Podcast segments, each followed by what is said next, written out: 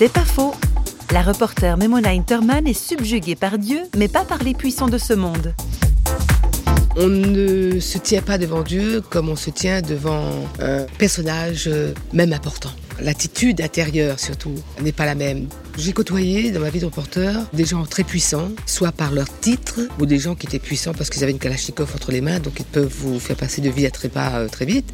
Et intérieurement, je crois pouvoir dire que je n'étais jamais dans une situation d'être subjugué. J'ai toujours pensé à un texte de Montaigne où Montaigne expliquait que face à d'autres gens qui avaient du pouvoir, il gardait une sorte de quant à soi morale.